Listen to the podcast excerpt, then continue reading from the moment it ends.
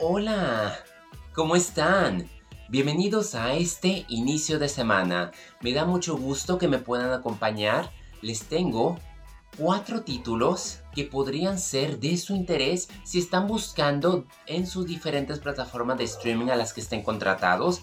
Son títulos muy interesantes, series, películas, inclusive voy a meterles un quinto que muchos no van a esperar y va poco a poco.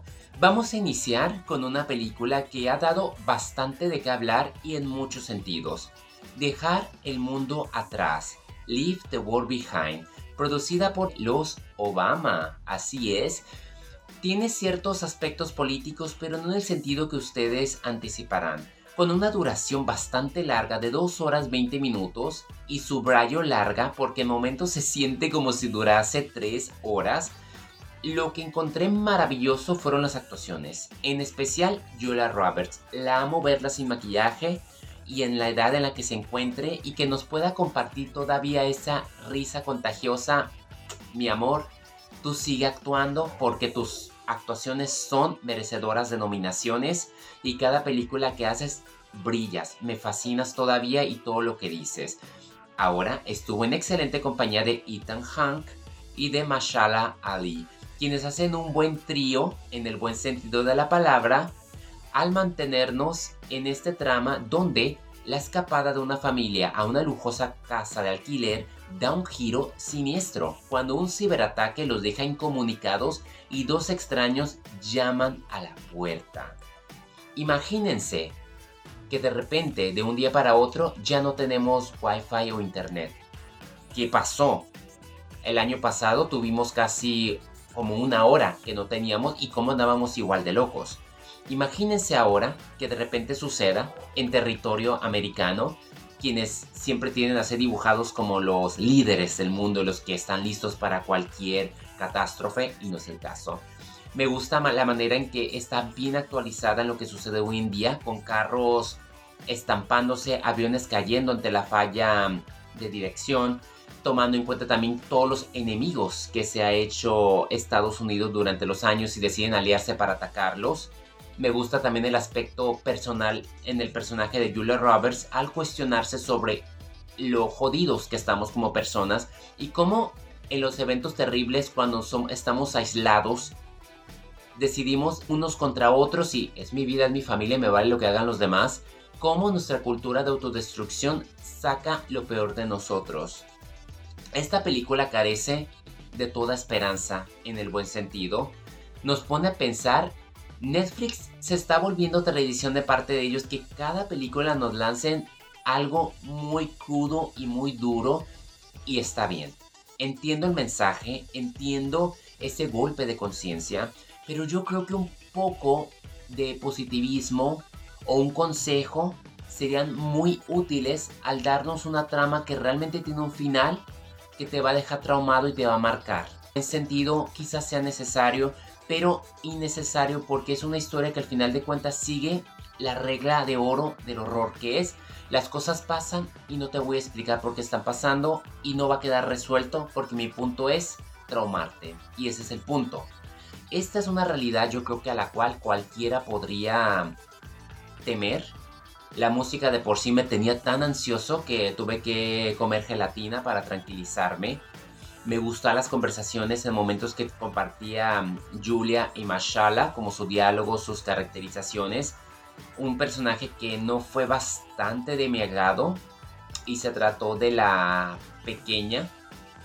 No estoy muy seguro si se trata de Ruth, interpretada por Mila podría estarme equivocando seguramente porque hay dos chamaquitas y una solamente le importaba lo de Friends y yo entiendo que ese es el papel de la juventud que a veces idolatramos ciertas series y decimos es que yo lo miraba en el documental que sacaron cuando se hizo la gran reunión hace un par de años que decían muchas personas, es que Friends salvó mi vida y Friends en cierta manera son mis amigos y me preocupo por ellos y ese era el punto, ¿no? De ver la manera en que cada uno podría actuar si nos encontramos en esta clase de catástrofe. Como una película filosófica, crítica, contextual, está heavy. Como una película de entretenimiento, yo no sé de qué manera te va a entretener, te va a traumar Sí la miraría, pero ya no la volvería a ver. Y en cuanto a recomendarla, yo creo que ya depende de cada quien.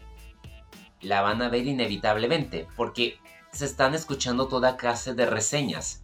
Y se tiene que ver. Y yo creo que algo bueno tiene que salir de ello, aunque sea una película que no tenga un cierre y termine en una nota decepcionante y poco humanista. Las cosas se aligeran un poco con la segunda temporada de Your Honor, su juez. Otros 10 capítulos más con duración de 50 a una hora. En esta ocasión sufrí menos porque ya no está en cuestión la doble moral, mucho menos de Michael de Seattle se descubre que su hijo Adam, quien terminó siendo asesinado lamentablemente al final de la primera temporada, tuvo un hijo con Fia. Y eso hace que él tenga que unirse a la familia Bexer sin querer queriendo, pero tras haber confesado todo el desastre que hizo en la primera temporada, pues él se encuentra en medio de una investigación federal y las cosas se van a complicar y en esta ocasión este personaje me fascina porque Michael ya no está para manipular ni para mentir, ya aprendió la dura lección y entendió el karma y aquí sin duda las mujeres son las que juegan un papel bastante intenso al ellas entrar a ese terreno peligroso de la doble moral y al comportarse a la misma talla de él pero justificándolo y culpándolo a él. Es la sociedad corrupta como lo es hoy en día. Te pone bastante a pensar. Su final es muy sublime. Aunque digan que es como que ya la segunda temporada conclusiva, yo no la veo como tal. Todavía hay historias de personajes como la esposa de los Baxter, Gina, que quiero saber más. De Carlo, de Eugene. Quiero saber también más de la investigación, de de todas estas alianzas que se hicieron y quiero saber más qué va a pasar con Michael después de haber revelado todo en un juicio para ayudar a Eugene. Estoy enganchado, hay muy buenas escenas y las actuaciones están en un nivel y me gustó mucho este elenco que le echa ganas. Estos 10 episodios son jugosos, políticamente hablando. Es menos revoltosa que la temporada pasada. Fue más personal cada personaje tuvo que tomar decisiones fuertes, pero tuvo que defenderse y tuvo que sacar sus cartas y jugar las decisiones más duras. Si no han visto ninguna de estas dos temporadas, se encuentran disponibles en Paramount Plus. Lo repito de nuevo, la primera temporada es muy difícil de ver, se sufre, y la segunda es un poco más relajada y disfrutas más de cómo se hacen esas colectivas vengativas espero de verdad que la tercera temporada esté planeada lanzarse quizás en uno o dos años. Michael de Seattle, bueno, el actor Brian Cranston, a quien también aclamo, dice que él ya no tendría que regresar, pero él podría tener un papel tipo como Hannibal Lecter, de poquito en poquito. Ya no se ocupa que sea en el ojo del huracán. Yo creo que para eso va a haber otros personajes que pueden ocupar ese puesto. Y tenemos a un antagonista y tenemos a un antihéroe que se está formando al final y va a ser muy interesante de ver estas piezas cobrar fuerza y movimiento en una tercera temporada. Entonces cruzo los dedos. Un cortometraje presentado por Alfonso Cuarón, teniendo a Ben Radcliffe como protagonista, quien veremos próximamente en la serie de los Maestros del Aire, y haciendo una presentación especial John Travolta. Este cortometraje de duración de 40 minutos, restándole 7 de créditos, realmente son 33 minutos, se sitúan en la víspera de Navidad de 1957 cuando un piloto de la RAF llamado Freddy está volando tan alto de Alemania a Inglaterra y de repente sus controles fallan y se encuentra navegando el Atlántico al borde de la muerte y en eso es rescatado por una figura muy especial que no le queda más que confiar en ese extraño para llegar sano y salvo. El Pastor de Shepherd es un título disponible en Disney Plus que te conmueve.